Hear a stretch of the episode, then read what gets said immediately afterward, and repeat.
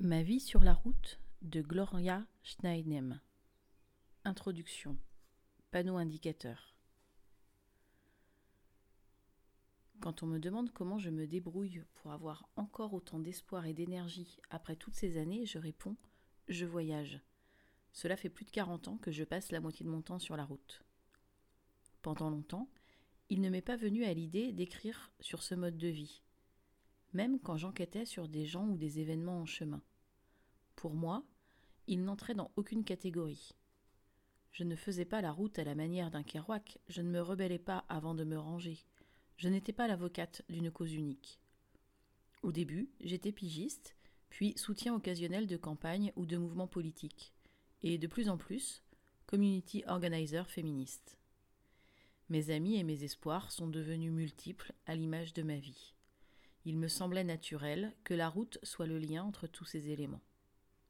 Lorsque des proches ou d'autres journalistes me plaignaient d'être tout le temps loin de chez moi, je leur proposais de m'accompagner dans l'espoir de les convertir. Peine perdue.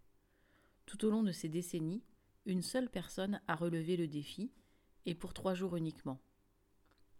Les années ont passé, et le mot encore est entré dans ma vie.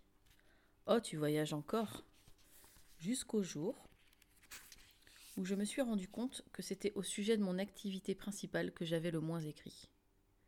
Je me suis donc assise à mon bureau pour jeter des idées sur le papier, récapitulant les voyages anciens et récents au cours desquels j'avais découvert avec enthousiasme ce qui était, avec colère ce qui n'était pas, et avec passion ce qui pourrait être.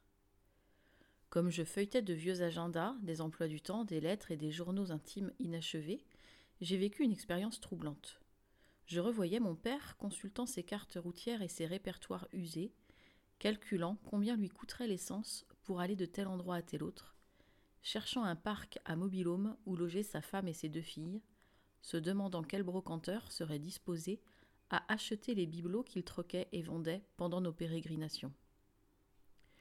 Le souvenir était si prégnant que j'entendais nos murmures conspirateurs, alors que nous tâchions de ne pas réveiller ma mère endormie dans la caravane qui nous tenait lieu de maison la majeure partie de l'année. Jusque-là, j'aurais juré que je m'étais rebellé, rebellé contre le mode de vie de mon père. Je m'étais créé un chez-moi que j'aimais, un havre où je pouvais me réfugier.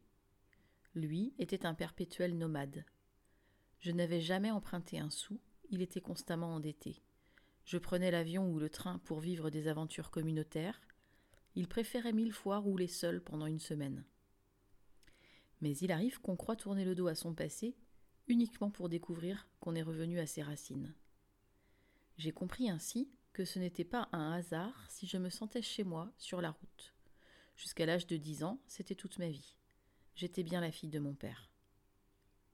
Je n'avais pas prévu d'ouvrir ce livre pour lui, sur lui. Pourtant, c'est un choix qui a fini par s'imposer. J'ai fait d'autres découvertes. Ainsi, j'ai longtemps cru que cette existence était temporaire, qu'un jour je serais adulte et installé. À présent, je sais que pour moi, la route est permanente et l'installation provisoire. C'est le chemin qui a créé ma vie sédentaire et non l'inverse.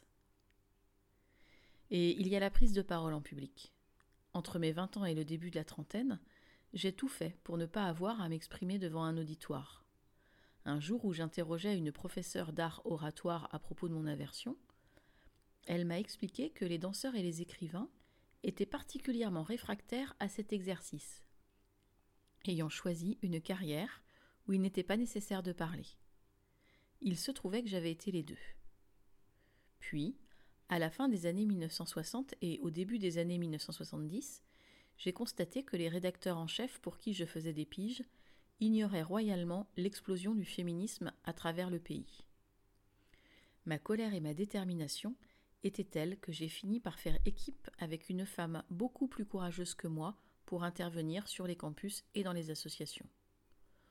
Au fil du temps, j'ai découvert une chose que je n'aurais peut-être jamais apprise en restant chez moi. Les gens réunis dans un même espace se comprennent et s'identifient les uns aux autres beaucoup plus facilement que par le biais d'une page ou d'un écran. Peu à peu, je suis devenue ce que je n'aurais jamais imaginé être un jour, une conférencière, une rassembleuse. Plus gratifiant encore, j'ai été frappée par l'écoute du public. Et c'est cette écoute qui m'a convaincue qu'il existait un lectorat pour un magazine féministe national, n'en déplaise aux experts de la presse.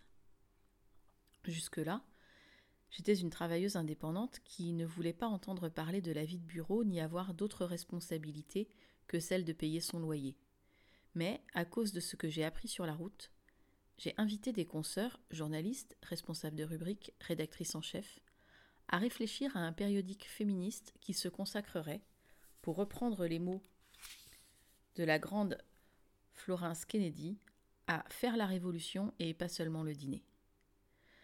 Lorsqu'elles m'ont avoué qu'elles déploraient elles aussi l'absence d'une publication pour diffuser les idées qui leur tenaient à cœur, nous avons décidé de fonder notre magazine. Mrs. était née. Pour moi, rentrer à la maison signifiait désormais retrouver une salle de rédaction bouillonnante d'activités.